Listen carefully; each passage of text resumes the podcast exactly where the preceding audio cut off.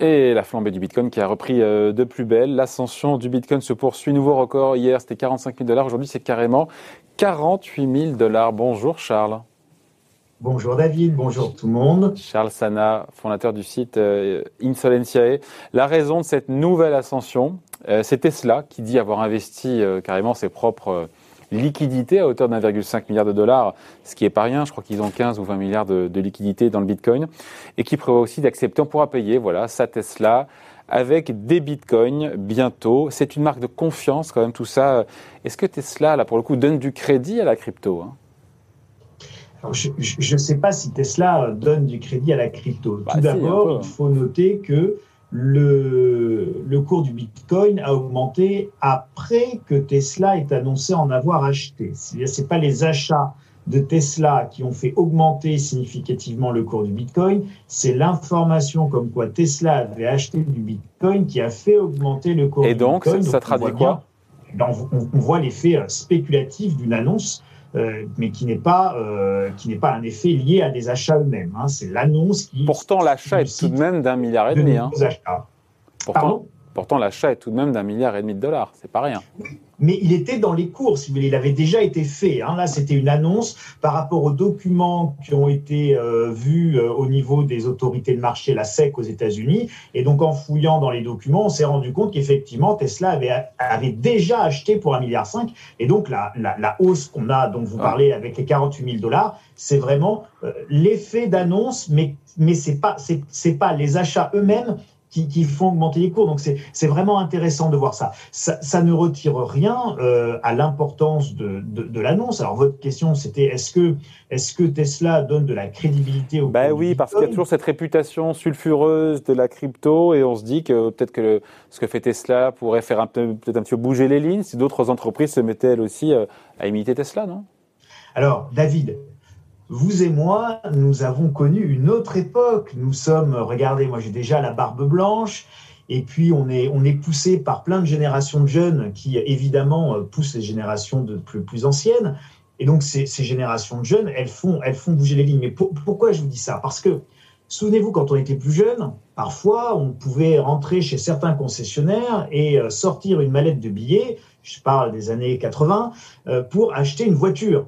Et donc, les concessionnaires euh, vendaient euh, sans problème des voitures en espèces.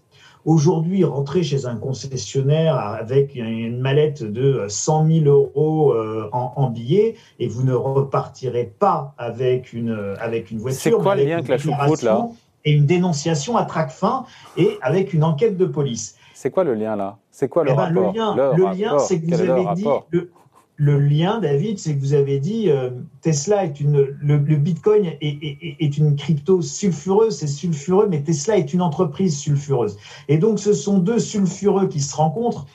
Et quand Tesla annonce que on pourra payer sa voiture en Bitcoin, sa Tesla en Bitcoin, attendons de voir parce qu'il n'est pas évident que euh, derrière l'effet d'annonce, ça puisse se concrétiser aussi facilement.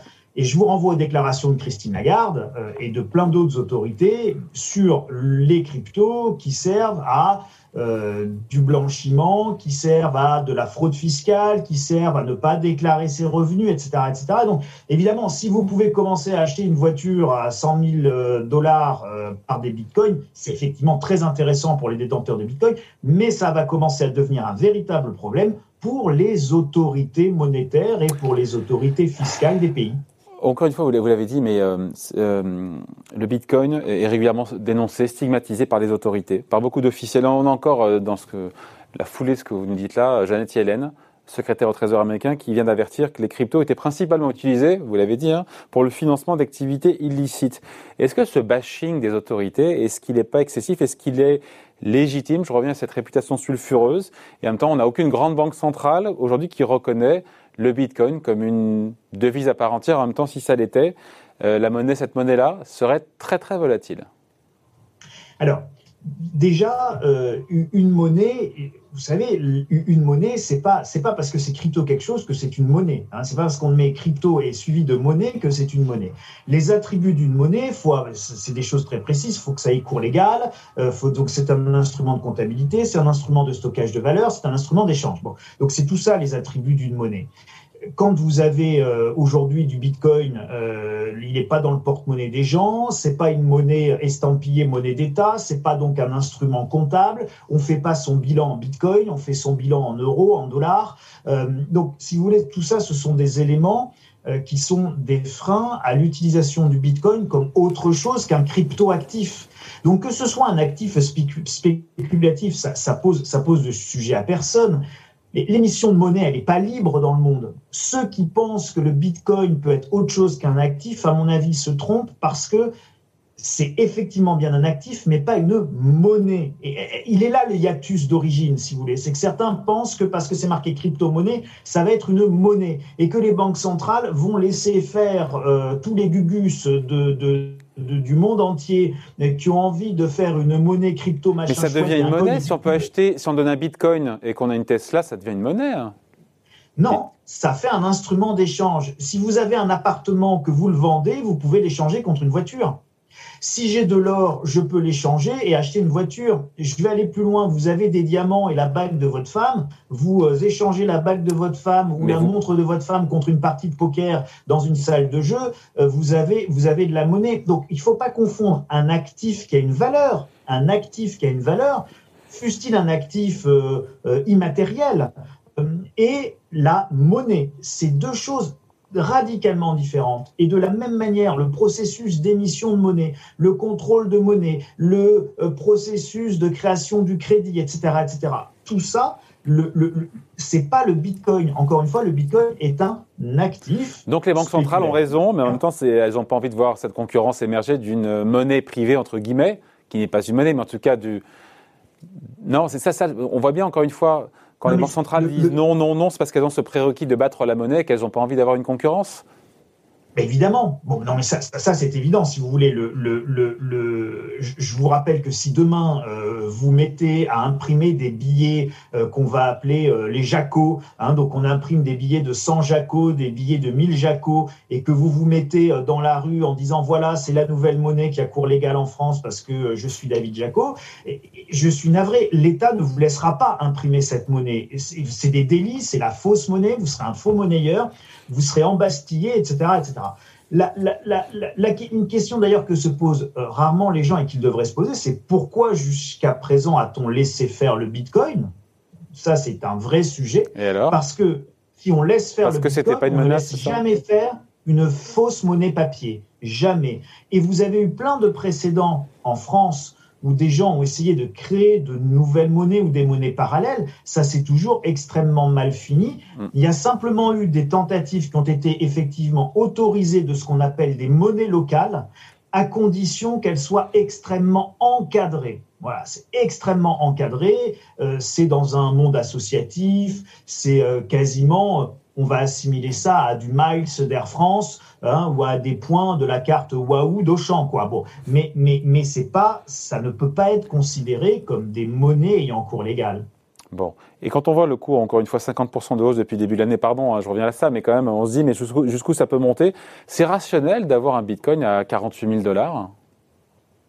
Je ne sais pas si c'est rationnel, David. En tout cas, ça, ça vaut 48 000 dollars. Alors, pour, encore une fois, les générations à la barbe blanche comme nous, ça peut sembler irrationnel. La réalité, c'est que vous avez encore de très, enfin, fondamentalement, c'est une question d'offre et de demande. Là-dessus, sur le Bitcoin, on est sur un crypto actif immatériel, mais qui est régi par l'offre et la demande. L'offre, elle est extrêmement limitée, tout le monde a bien compris. D'ailleurs, c'est l'un des seuls intérêts du Bitcoin, c'est son offre limitée. C'est ce qui fait, c'est donc sa rareté faisant sa valeur. Alors après, il se pose la question de la demande. Et ben, quand on voit euh, le réservoir de demande qui est lié, par exemple, à ce que à des, une entreprise comme Tesla, ou le réservoir de demande qui est lié aux nouvelles générations, encore une fois, qui poussent et qui sont beaucoup plus générations de geeks, des Donc ça peut aller encore plus haut. Euh, ça peut aller encore plus haut parce que vous avez potentiellement un réservoir de demande. Et finalement, le réservoir naturel de demande est, est, est très positif, il est très favorable au cours du Bitcoin. Donc, c'est-à-dire qu'on peut très bien avoir un Bitcoin à 100 000 dollars, 150 000 dollars, ça ne vous étonnerait pas 100 000 dollars, 200 000, 300 000 dollars. En, soi, en, réalité, il n'y a pas tellement de limite. La limite, elle va être donnée par les banques centrales, par les autorités monétaires et par les autorités politiques. Aujourd'hui, si vous analysez de manière factuelle et froide, sans passion, le, le, cours du Bitcoin, il, il, a un réservoir euh, de demande qui est important, donc un potentiel de cours qui est quasiment illimité, ce qui va venir limiter, voire fracasser le potentiel de hausse euh, théorique ah. du Bitcoin, c'est les banques centrales et c'est les autorités. C'est une question. Qui viendront siffler la fin de la récré, c'est ça? Absolument. Et c'est ce qu'a dit, et c'est ce qu'a dit la BRI, hein, euh, Augustin euh, Cartens, le patron de la BRI, qui est la banque des règlements internationaux. Il a dit le Bitcoin, ça peut valoir zéro très brutalement. Ben oui, un coup de sifflet, terminé, c'est verboten interdit au niveau mondial. Maintenant, on remplace ça par les CBDC, les euh, crypto-monnaies de banque centrale. Euh, et euh, point terminé, fin de la récréation. Tout le monde rentre au bercail. Vous ne pouvez pas, et vous savez, il y a des signaux faibles qui sont très importants de, signaler et de montrer à nos téléspectateurs, c'est que vous ne pouvez pas avoir une lutte acharnée contre le blanchiment, une lutte acharnée contre le financement du terrorisme par les États, une euh, une mise en place d'une cohérence, de, de, partage d'informations entre les différents États et croire que l'émergence de crypto-monnaies de banques centrales qui sont en train d'arriver et penser raisonnablement qu'on va pouvoir continuer à faire du black virtuel avec des crypto-monnaies. Oui, mais c'est pas seulement ça le projet des cryptos, pardon, et on finit là-dessus parce qu'après on, pourrait en parler des heures. Mais il y a un projet politique, philosophique, de société aussi derrière ça. Et puis la blockchain, c'est absolument exceptionnel aussi c'est très beau, c'est pas le souci, c'est très beau.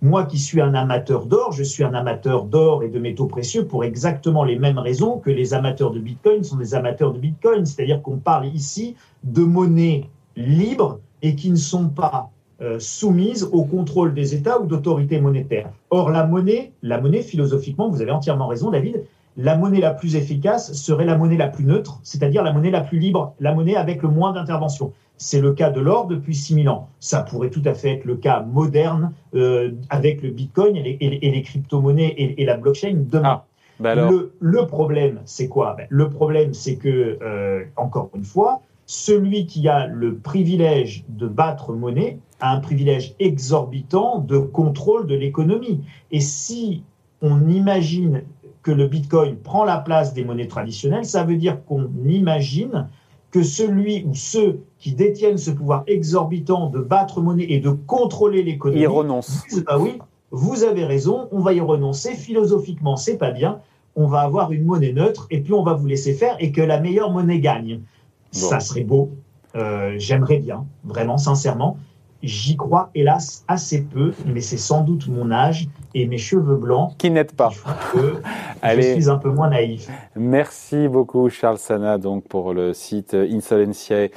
Merci beaucoup, bonne journée, salut. Merci, David.